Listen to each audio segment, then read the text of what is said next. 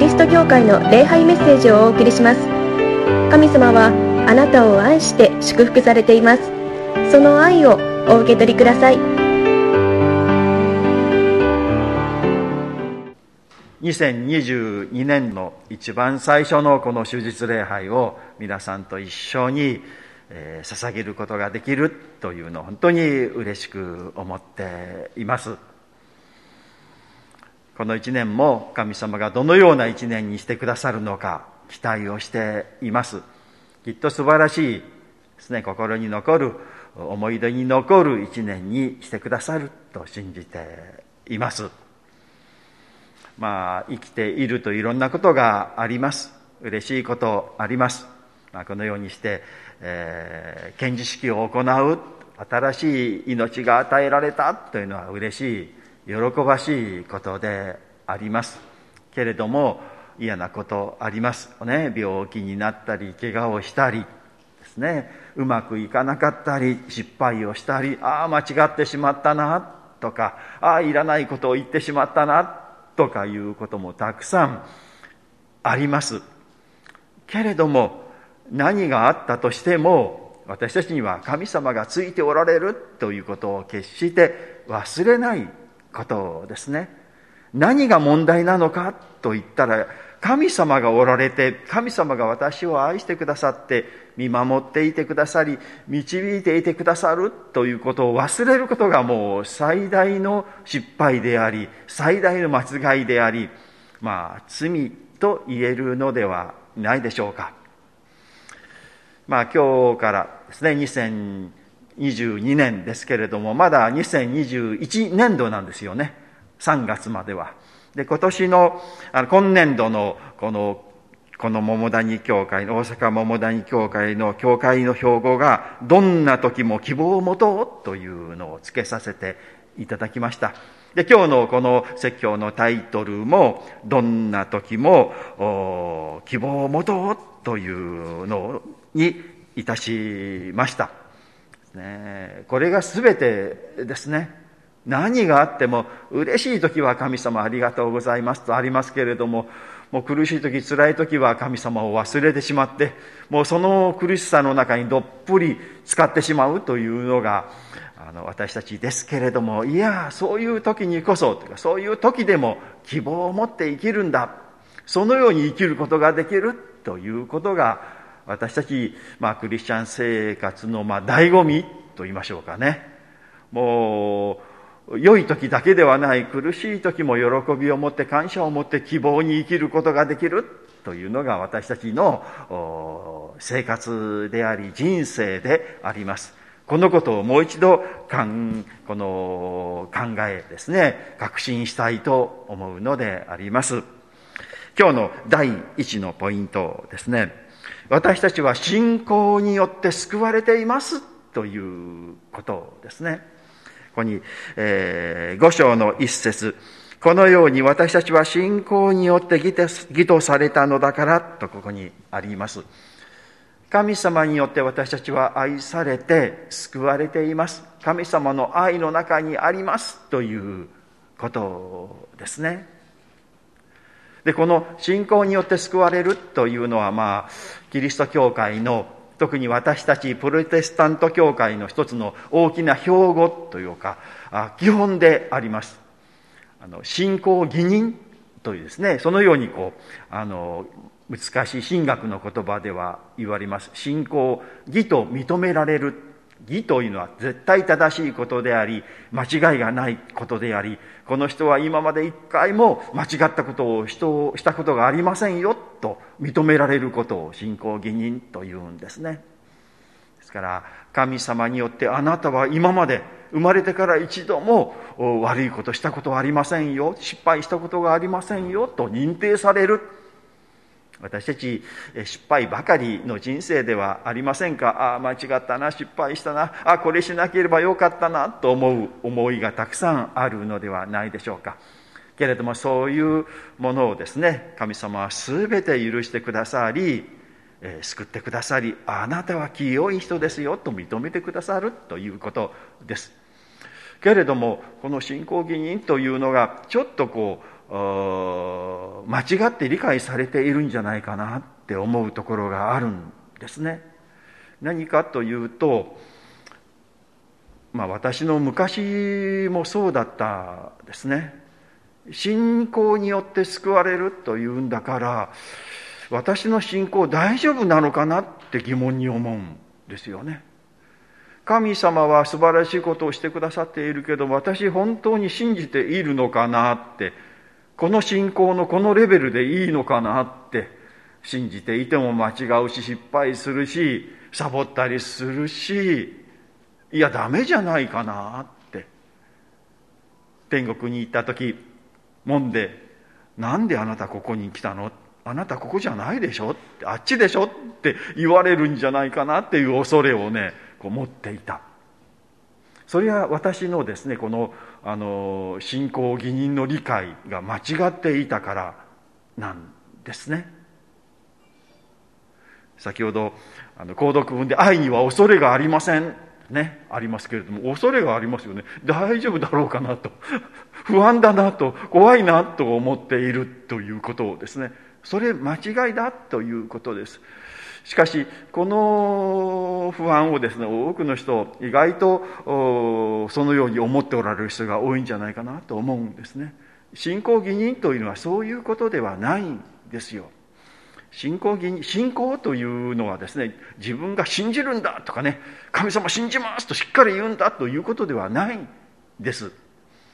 信仰というのはいわばあの矢印と言いましょうかね。指し示すものということです。で、えー、こう指し示すあれだあれあれだってこう示すものですよね、まあ、これが今は信仰ですよ。で指し示すものよりも指し示されるものの方が大切だということですね。どこにありますか？あそこにありますよ。と言ってこの爪先を皆さん見ませんよね。刺された向こうの方を見てああれですか？ですね。指し示されたものが大切であってこの指がねどんな形であってちょっと曲がっていようがねあ爪が伸びてるなと爪の先にちょっとあの赤が詰まった 溜まってるなとか関係ないんですよ。このものよりもそれが示している先の方のものが大切だということですね。で、信仰が何を指し示しているかといったら、イエス様なんですね。こう信仰によってと私たちの主イエス・キリストによって神との間に平和を得ておりという、このことが信仰によって指し示される内容なんですよ。イエス様によって、イエス・キリストによって神様との間に平和を得ていますよ。イエス様が私たちのその間違いとか失敗とかですね、えー、汚れですね、とそういうものをすべてあなたの責任じゃない、私がその責任を引き受けますと言って、十字架にかかって死んでくださったんですね。まあ、神様の怒りをですね、もうこの人たちに負わせないでください。私が全面的に引き受けるので、もうこの人たちを許してくださいと言って神、イエス様は、私たちの責任を全て自分の責任として身に受けて十字架にかかって死んでくださったんですよ。そのおかげでというか、そのイエス様によって私たちは全く罪のない、生まれてから一度も罪を犯したことがない。ねえ、赤ちゃん、今、検事式しましたけれどもね、もう生まれた瞬間の赤ちゃんなんて何にもしてない、本当にもう天使みたいなですね、存在ですよね。それと同じような人間ですよと私たちが認められるということです。すごいことじゃないですか。私はそのイエス様によってもう罪がなくなったんですよ。ここに、あの、神との平和を得ているとありますけれども、神様が私をもう怒られないということですよ。怒られるんじゃないかな叱られるんじゃないかななんていうこの信仰生活を歩んできたんだ。あなたの地上のこの生き方は何という生き方でしょうかとか言って言われるんじゃないかな責められるんじゃないかな叱られるんじゃないかなと思うんですけれどもそういう恐れはありませんということですよ。神様はイエス様を見てそして私たちを見てあなたは全く罪のない清い人間だよ。頑張って生きてきたよねって喜んで迎えてくださるということですね。これがもう私たちの、あの、信仰生活の基盤ですよ。私はイエス様によって救われている。私はイエス様によって罪がないものとされている。感謝だなっていうことですね。それが信仰というものなんですよ。だからね、まあ、こう素晴らしい信仰者ってそあの褒めたたえる方ありますよね。ああ素晴らしいなっていう。あのそれとはちょっと違うですね。私はこんなことをしましたとかね。私はこんなふうに神様を信じてこんなふうな仕事をしましたよとかいうことではないですよ。それよりもいやいやこう言われるならばいろんな失敗があるし私の信仰なんて全然自慢になるものでもないけれどもでも私の信仰の強さとかそういうことじゃなくてイエス様によって私は救われたんですよ。と言っているそのイエス様によって私は救われたんですよというのが信仰なんですよ皆さん。単純ですよね。何にもしてないんだけどイエス様がしてくださってありがとうございます。ということですよ。それによって私たちはそれによってというかねイエス様によって、えー、救われている。それが信仰の基礎ですよ。だから安心ですよ。自分がどうのこうのじゃないんです。自分の信仰の強さがどうのこうのじゃないんですよ。イエス様が全部してくださったんですから。そのことを信じること。それが私たちのこの信仰の基礎。ですね。皆さんはイエス様によって神様に受け入れられイエス様によって全く清いものとされてそして天の国にこの神の国神の家族の一員として迎えられているということであります。第2ですね。ですから私たちは苦しみも恐れませんとこうあるんですね。この3節。そればかりでなく苦しみをも誇りとします。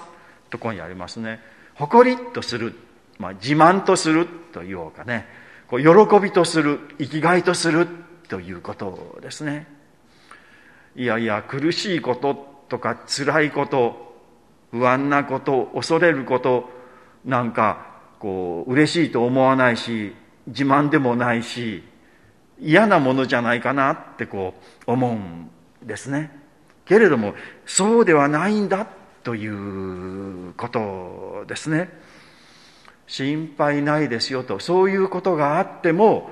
神様の愛が私たちから離れたことではないんだということです。の、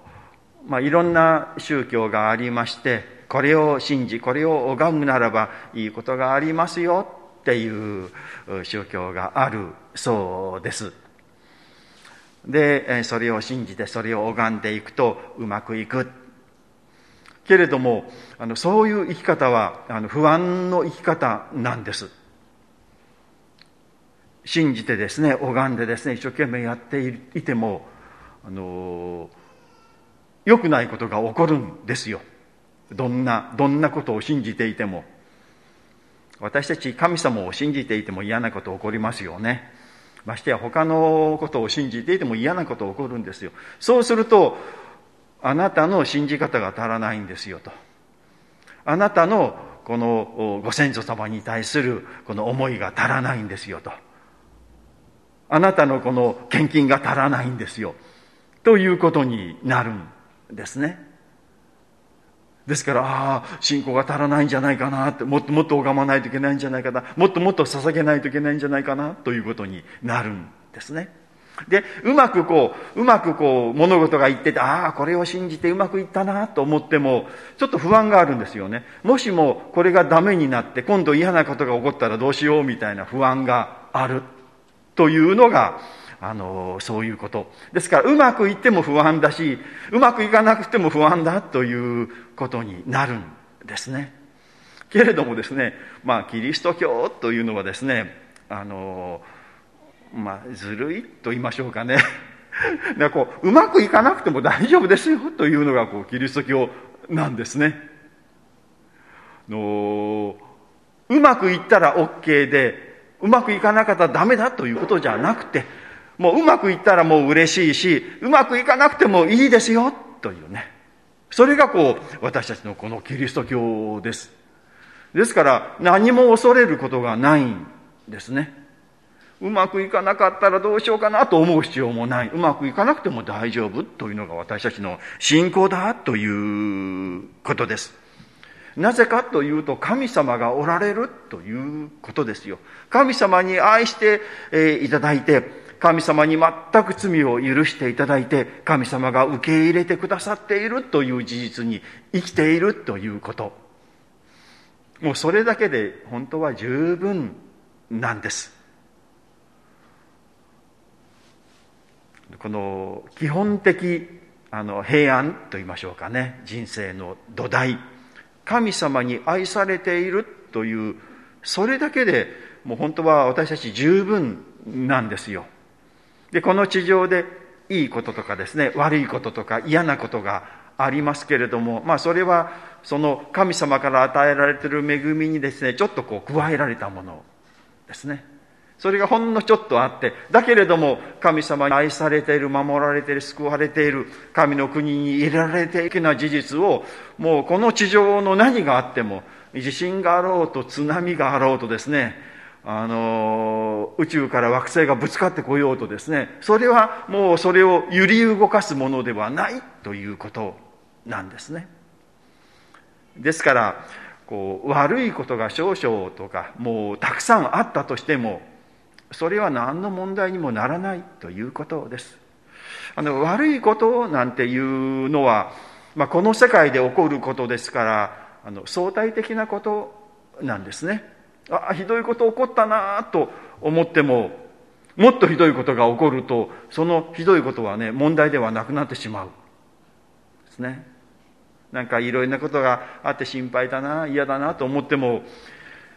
お医者さんから「あなたの命のあ命余命は3ヶ月ですよ」とか言ったら今まで心配だったことが吹っ飛んでしまってですねそっちの方が心配になるということではないでしょうか、まあ、この世の悩みっていうのはみんなそういうものです相対的であり人と比べたりしたら良かったり悪かったりすることなんですねけれども神様に愛されている神様に受け入れられている神様に義とされているということはもう絶対に変わらないことであり、何があっても、たとえ死んでもというか、最終的に残るのはそれだけですからね。この地上でいろんなものを私たちは得たとしても。ですから、どんなことがあっても大丈夫。だから苦しいことがあっても辛いことがあっても私たちはそれを喜びとすることができる。まあその喜びとすることができるはですね、その苦しいことによっても私たちは素晴らしい益になるというか、素晴らしい人格者に育っていくためのステップになりますよと言っているんですね。第3番目ですね。神様の愛による歩みを私たちはすることができますということですね。この五章の五節希望は私たちを欺くことがありません。とですね。希望は私たちを欺くことがありません。まあ、これは、まあ、一つの、この文学的な表現ですね。これは神様を信じていて絶対に大丈夫ですよということです。神様は私たちを騙すことなんかありませんよということです。神様の愛は絶対的であり、その神様の愛愛に私たちは生きているので、神様を信頼して、絶対大丈夫ですよ、安心ですよ、ということですね。信じていきましょうですね。この一年も嫌なことあるかもしれないし、多分起こると思うんですね。思いがけないこととか、想定外のことというのは起こると思います。けれども、けれども私は神様に愛されている。神様は私の全てのことを知っておられる。嫌なこととか辛いことあるんだけれども、これも必ずいいことに変えてくださると、どんな時も信じることです。で信じて歩んでいると、やっぱりちょっと、えー、元気になって。で、その問題がいつの間にか変わっていくというか、気にならなくなっていくというか、良い形に変わっていくそれを皆さん体験するんです。それを知らないともうそのこの人生のこの上がったり下がったり上がったり下がったり下がったり下がったりの波の中でですね私たちも上がったり下がったり上がったり下がったり下がったり下がったり下がったり下がったり下がったりするんですよじゃなくてどんなことがあってもでも私は愛されているんだというこのことを信じることですね神様を信じるということそしてですね、あの、精霊によって神の愛が私たちの心に注がれているってここにありますよね。精霊の神様が皆さんを愛して皆さんのところにおられて、で、その精霊の神様によって、えー、神様の愛が皆さんの心の中に今注がれている。目には見えませんけれども、精霊の神様がおられます。皆さんのそばにおられるし、皆さんのうちにおられます。そして、神様はあなたを愛しているよ。もう皆さんは神様の愛にもどっぷり使っている。いつ精霊の神様がやってこられたのかな？っていうのは、まあ、霊の世界のことですからよくわからないところがあります。もう精霊の神様は生まれた時からそばにおられてですね、私たちを見守っておられるし、私たちの心をいつもコンコンと叩いておられる。いつかですね、ああ、神様、神様おられる、神様信じますよ、と言った時にもう来てくださるし、洗礼を受けた時ですね、皆さん洗礼を受けられた人ですね、まだ受け入れられてない人ぜひ受けていただきたいんですけれども、精霊が鳩のように下ったんですよ。目に見えませんけどね。耳には聞きませんけれどもですね、これは私の愛する子、私の心にかなうものですって神様が声をかけてくださっているんです。これから生産式を行いますよね。このパンとブドウジュース、まあ、残念ながらここでは食べません。持って帰っていただくんですけれどもですね、パンを食べてブドウジュースを飲む。そうすると、お腹の中に入っていくんですよね。中入っていって中でこう消化されていってで、えー、体の中に吸収されていくそうしたら今まで自分だったものとどれがパンなのかどれがブドウ酒なのかわからない状況になるまあパンとブドウ酒がこう、まあ、イエス様の、あの、体でありイエス様の血であるっていうこと、まあ、一つの象徴ではありますけれどもそれが私たちの体の中に入っていて私たちともう一体となるというそれ以上の事実を私たちは体験しているということです。パンがあってブドウジュースがあってそれが私の中に入っている。それ以上に神様は私たちのうちにいてくださり私は神様の愛に満たされているんだ。ですからもうこのあの私はパンとそのブドウジュース聖霊なる神様ここに来てください。でこれをイエス様の肉としてください。イエス様の血くだ血としてくださいと言ったらもうそれがその時イエス様のパンとなりイエス様の肉となりイエス様の血と霊的になるですね。ですからもうイエス様に触っているというかねイエス様ご自身の愛をいただいている。生産式のあのパンとブドウジュースはこの世の中で一番美味しいもの。これ以上ない。素晴らしい食べ物だ。最高の食べ物だ。もう神様の愛そのものなんだ。神様に私は愛されているんだというのを体験するのが生産式でありますね、喜びを持ってその生産式に預かっていただきたい。そしてですね、希望を捨てないでいただきたい。ああ、そうだ。神様は私のうちにおられる。どんなことがあっても、何が起こっても私は決して神様に見捨てられていない。この一年もいろんなことがあるでしょう。でもどんなことがあっても私は神様と共にいるし、神様の愛の中に包まれて生きている。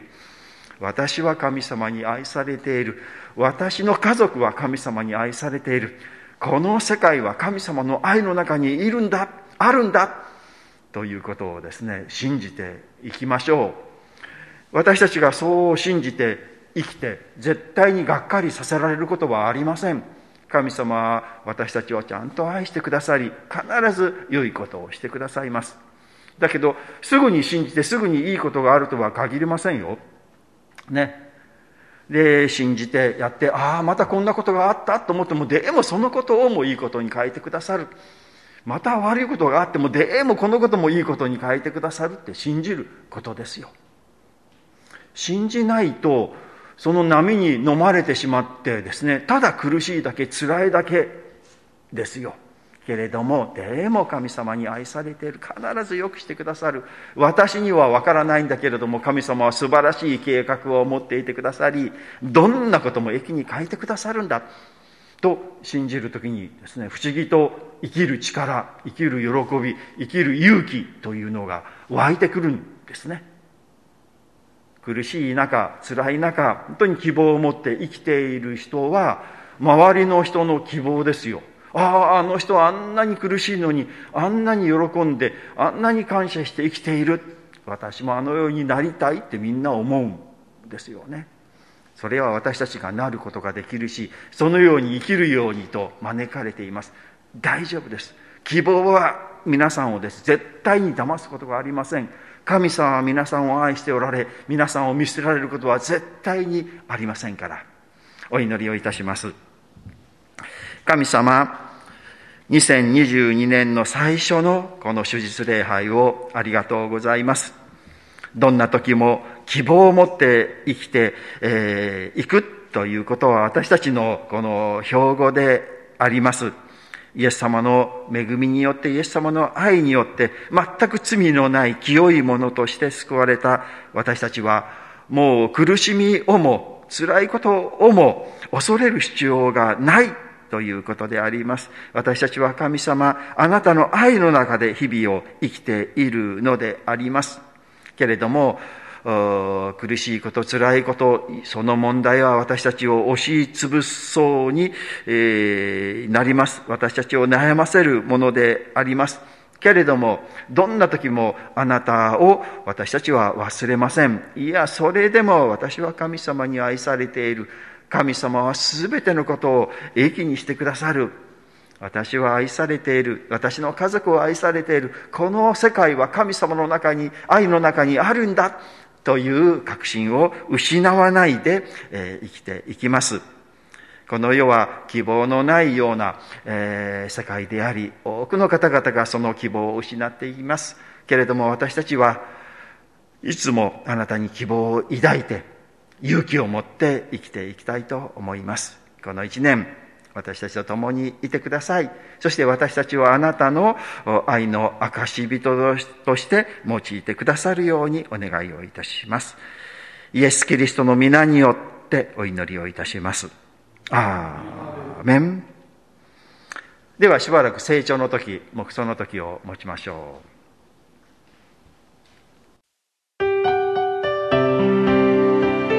桃谷キリスト教会の礼拝メッセージを聞いてくださりありがとうございました。ご意見ご感想などを聞かせていただけると幸いです。神様はあなたが大好きで救ってくださいました。安心してお過ごしください。